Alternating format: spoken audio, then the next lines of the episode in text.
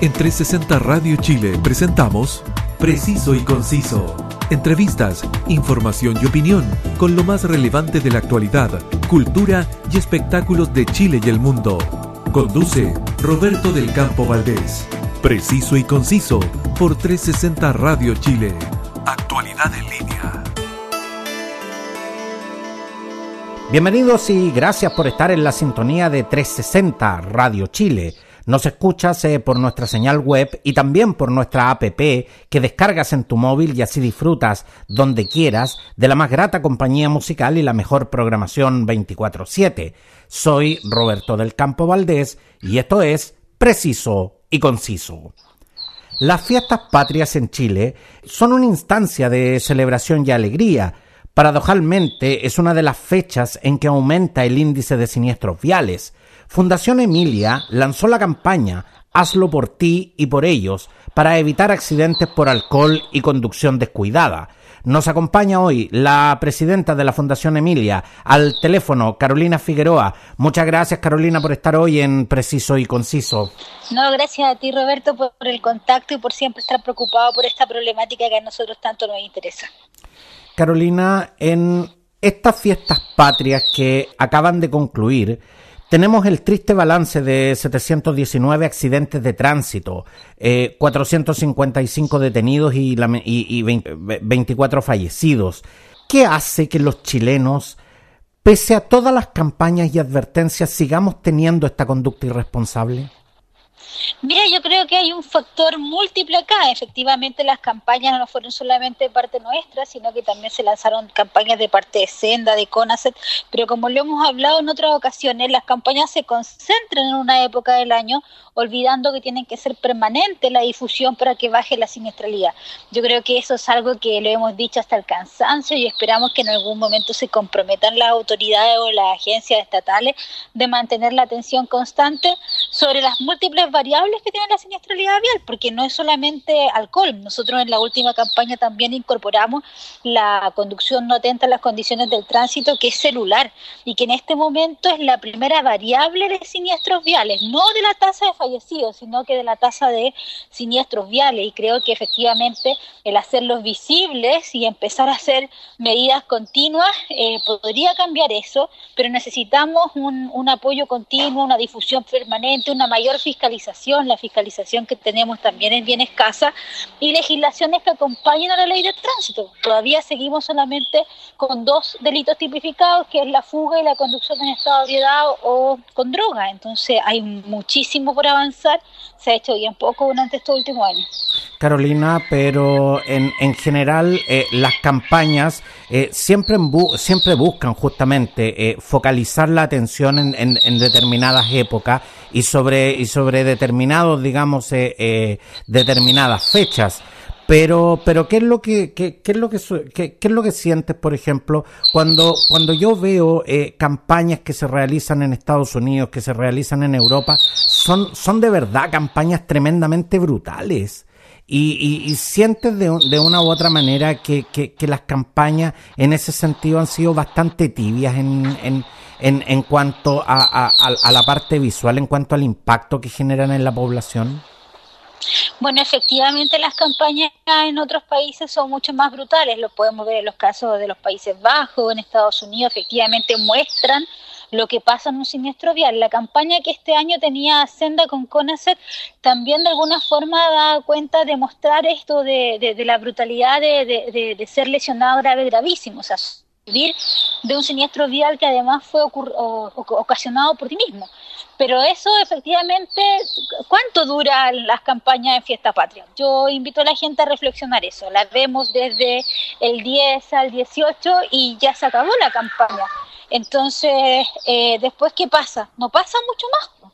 Y aquí la pregunta es eso, efectivamente, si queremos bajar la cantidad de siniestros viales, necesitamos que las campañas fuertes o no fuertes o lo que sea sean continuas, no solamente que duren 10 días al año, sino que se estén proyectando en televisión abierta o en redes sociales de forma continua, permanente, haciendo llamados por rango etario distinto.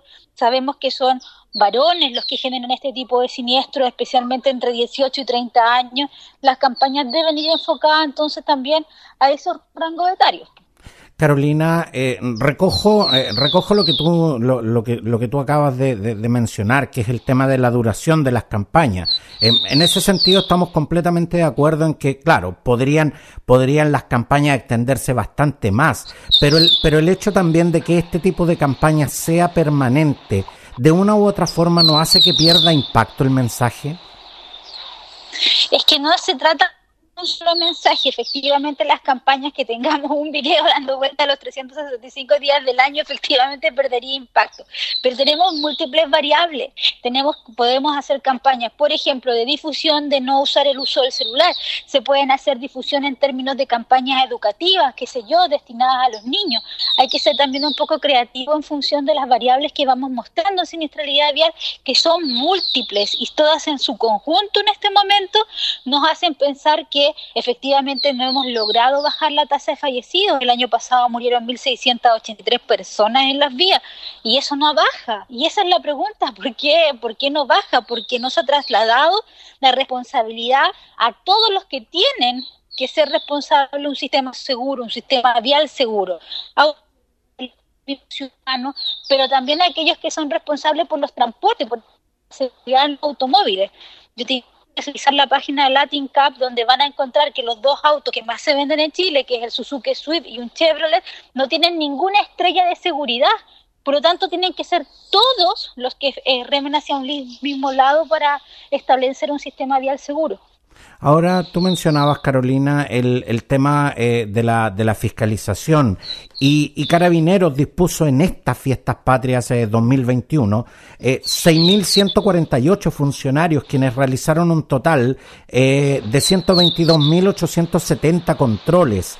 ¿Este despliegue de recursos es el adecuado considerando el comportamiento de la gente en estas fechas?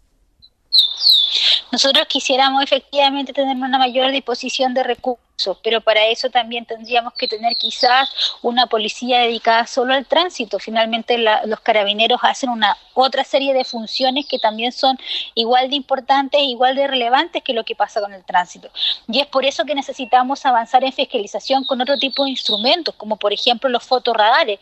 El proyecto de ley CATI duerme en el Senado hace 10 años y todavía no son capaces de darle luz verde para establecer, por ejemplo, fotorradares que sean conocidos por los ciudadanos. No estoy hablando de los fotorradares radares de antes que los ponían escondidos en cualquier esquina, sino que sean conocidos de dónde están ubicados por los ciudadanos y que nos permitan controlar y fiscalizar velocidad, que es otra de las variables que genera mayor cantidad de siniestros viales y fallecidos en las vías. Pero, pero justamente tú, tú estás tocando un, un, un, punto que me parece tremendamente relevante y es el hecho de que, claro, no, por una parte queremos tener eh, eh, más carabineros, más policías fiscalizando, pero por otro lado, esta policía realmente está equipada con, con, con lo que necesita. Eh, por ejemplo, la, la cantidad, la, la cantidad de alcotés que, que, se puede, que puede tomar en este instante la policía va de acuerdo justamente con el número de efectivos en la calle, la cantidad de fotorradares, las pistolas controladoras de velocidad. ¿Realmente la policía está equipada para hacer su trabajo en estas condiciones? No, no está equipada, lamentablemente no está equipada. De hecho, en este momento en Chile hay 57 narcotés, dentro de los cuales 30 tiene carabineros en comodato, 30. Y las comunas en el país son más de 300. Entonces, imagínate, hay comunas que efectivamente no tienen ni un solo narcotés, eh, eh, ni siquiera o sea, Carolina, eh, digamos las cosas como son. O sea, en, en, en este instante, literalmente, si yo salgo a la calle, podría perfectamente pasar por varios controles sin que nadie me practicara un, un alcotés solo porque el carabinero no tiene la máquina en la mano.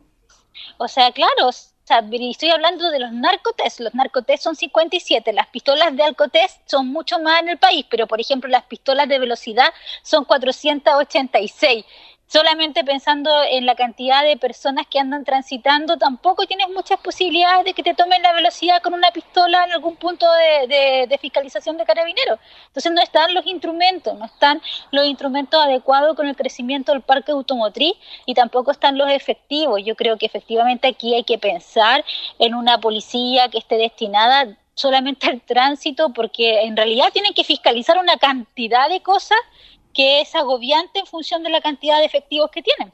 No, en ese sentido estamos completamente de acuerdo. O sea, Carabinero está total y absolutamente sobrepasado en muchas de sus funciones. O sea, claro, por una parte, por una parte quisiéramos que hubiera más fiscalización, pero por otro lado, ¿quién se ocupa de la delincuencia en ese sentido? Entonces, Claro, también, también tenemos que ser justos en el análisis. Esto, esto no es que los carabineros no quieran salir a la calle, es que, es que eh, no, no hay más recursos en, en las condiciones en que en estos momentos estamos viviendo. Ese es el punto. Finalmente es un punto de recurso y cuando tú hablas de recursos hablas de un factor económico. Y en este momento se está discutiendo el presupuesto del Estado, se comenzó la discusión ahora en el Senado y la Cámara de Diputados sobre el presupuesto que tendremos el próximo año. Y yo te aseguro que en ninguna parte del presupuesto está incorporado, por ejemplo, el comprar más, más para los carabineros o para Senda porque no lo consideran necesario. Siempre la seguridad vial es como el pariente pobre de las políticas pública y es realmente ridículo porque es una de las primeras causas externas de muerte de personas en las vías durante todos los días. Entonces, la idea es que se haga un poco más efectivo y consciente por parte de nuestro Congreso, pero también de las autoridades, el solicitar mejores instrumentos de apoyo en la fiscalización. Ahora, este año, eh, Fundación Emilia y Claro eh, se unieron para dar un mensaje de concientización bajo la premisa, eh, hazlo por ti y por ellos. ¿Hasta dónde sientes, Carolina, que el mensaje realmente mueve conciencias eh, cuando se externaliza el efecto de la conducción eh, irresponsable y sacamos eh, justamente a las personas del, del discurso individualista de me, me, mato yo y punto? Mira, yo creo que los mensajes efectivamente tienen un, límite, no, no podemos hablar de que todos los mensajes lleguen con la, con la misma fuerza hacia toda la sociedad, pero finalmente nosotros tenemos que eh, de alguna forma apostar a que el mensaje llegue a escala. No puedo apostar a que llegue a toda la sociedad y que toda la sociedad se concientice de una misma forma y al mismo tiempo, porque hay estudios sociales que te prueban que eso no va a pasar. Pero si hay escalas de tomar conciencia, creo que ya eso es un avance. Y esa dirección fue la campaña que tenemos con Claro, que tiene que ver básicamente que la gente eh, empieza a visibilizar que el tomar el celular es equivalente al conducir en estado de ebriedad, que es algo que nadie se ha planteado. Pero cuando tú tomas el celular pierdes 37 segundos y eso es un avance de 70 a 90 metros por 37 segundos en que tú contestaste el celular. Y eso efectivamente cobra vida país. La gente no toma en cuenta eso y generalmente dicen, no, pero no es lo mismo, la conducción en estado de no puede ser establecida como tomar el celular, pero es lo mismo y en términos de pérdida de atención es lo mismo y eso es lo que quisimos de alguna forma probar con, con esta campaña de una u otra, eh, de una u otra manera, también, también hay que hacerle entender a la gente, los comunicadores, los que estamos justamente en la vereda en que podemos eh, eh, llegar a muchas personas, también tenemos que ser claros en, en, en esto. si bien es cierto, una conducción irresponsable puede que, que, que yo manejando mi auto voy, digamos, y choco un poste y me mato yo, bueno, dentro de todo, digamos, está como dentro de las posibilidades de una conducción irresponsable. Pero ¿qué es lo que pasa? Que cuando hablamos de 24 fallecidos, cuando hablamos de, gente siniestrada, eh, la verdad es que eso, eso hay que proyectarlo eh, mucho más allá. No son 24 personas las que fallecieron, son 24 familias las que en este instante eh, eh, están sufriendo. Eh, muchas veces nosotros creemos que, que, manejando de esta manera no le hacemos daño a nadie. Pero la verdad es que nosotros directa o indirectamente también podemos ser provocadores de accidentes. Y, y, y, a lo mejor, por ejemplo, usted que me está escuchando puede ir conduciendo su auto y a lo mejor por un acto irresponsable, imagínese, usted se puede ir contra un paradero de micro donde hay gente que, que no tiene absolutamente nada que ver que, no tiene absolutamente ninguna conducta irresponsable. Entonces, de verdad que, que en ese sentido, eh, yo, yo me pliego al, al, al, mensaje de Fundación Emilia, hazlo por ti y por ellos. Muchos de los que, de los que estamos en, en, en estos momentos eh, eh, tenemos, tenemos familia, tenemos hijos, tenemos seres queridos, que la verdad es que eh, no tienen ninguna, ninguna responsabilidad justamente de, de, de los actos equivocados que muchas veces cometemos en, en, la conducción, en la conducción de los vehículos. Sí, bueno, la idea es que la gente entienda eso, que no hay que llegar al punto de ser víctima de haber perdido a alguien para darse cuenta de esto, que es un poco de sentido común. Finalmente, si nos cuidamos todos en las vías, podemos bajar estas tristes cifras y podemos bajar la siniestralidad vial. Y eso es un acto de responsabilidad cotidiano que cada uno debe tomar, pero también que tiene que ayudar a difundir en la familia o los espectros cercanos, en aquellos que están más cercanos a ti y que sabes que toman algunas conductas riesgosas en el tránsito y que te da lata decirle algo, te da plancha, pero finalmente cuando uno les dice algo, uno está colaborando no solo a la seguridad de ellos, sino que también a los terceros que ocupan las vías y a la propia. Creo que eso también es importante y te agradezco ahí eh, el reforzamiento que hiciste antes de que concluyera con esto. No, definitivamente, porque, porque de hecho siempre asociamos eh, eh, los accidentes de tránsito con el exceso de, en, en la ingesta de alcohol y, y muchos conductores sienten que son súper responsables solo por el hecho de no tomar alcohol cuando conducen. Pero, pero de verdad, eh, tú, tú, que tienes, tú que manejas las cifras, tú que has visto más casos que, que, que los que he visto yo, ¿cuántos actos cotidianos cometemos al volante que también pueden generar eh, siniestros viales y consecuencias muy graves en las personas. Mira, un montón de actos que son realmente que la gente no los percibe. Por ejemplo, llevar a, a, las mascotas sueltas al interior del auto. Dicen, no, pero lo voy a subir y ni siquiera le ponen una correa o no lo mandan en algún sistema de seguridad. Y efectivamente las mascotas se han dado caso en que han provocado siniestros viales y nadie lo ve como una perspectiva de que efectivamente puede ser tomado por una responsabilidad. El otro punto interesante en términos de estadística es que, por ejemplo, el 17% de los encuestados en una eh, encuesta que aplicó Senda dijeron que ellos nunca habían conducido ebrios, pero que sí se habían subido en autos de conductores que habían sabido que habían fumado marihuana o habían consumido alcohol.